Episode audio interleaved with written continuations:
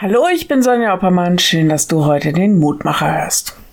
Wann hast du das letzte Mal ein Picknick gemacht? Ich gebe zu, ich weiß gar nicht, ob ich jemals ein so richtig klassisches Picknick gemacht habe, so wie die Engländer das angeblich tun, sieht man manchmal bei Rosamunde Pilcher.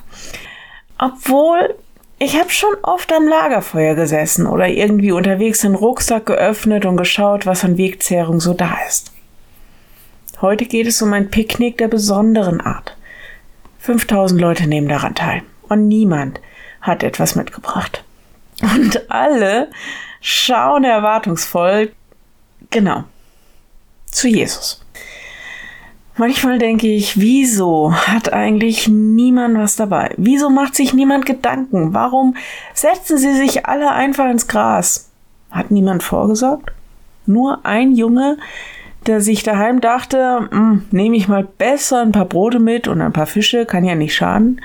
Oder haben die anderen einfach nicht geteilt und ihre Wegzehrung längst gegessen? Das ist alles völlig egal. Danach fragt Jesus überhaupt nicht.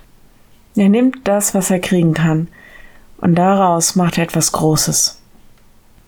Der Lehrtext heute. Sie aßen alle und wurden satt und sammelten auf, was an Brocken übrig blieb, zwölf Körbe voll. Matthäus 14, Vers 20. Mehr als 5000 Menschen. Männer, Frauen, Kinder, Alte, Mittelalte, Kranke, Starke und alle werden satt. Weil der eine aus dem bisschen, was wir ihm anbieten, etwas macht.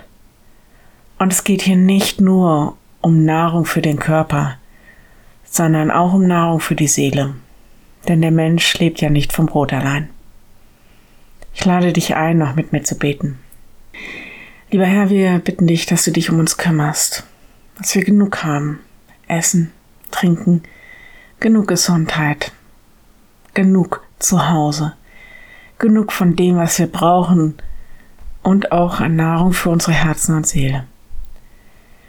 Hilf, dass wir uns trauen, zuversichtlich zu sein und dass wir dir vertrauen. Herr, wir bitten dich für alle, die jetzt momentan davon nicht spüren. Gib, was sie brauchen, das täglich Brot und das täglich Seelenbrot.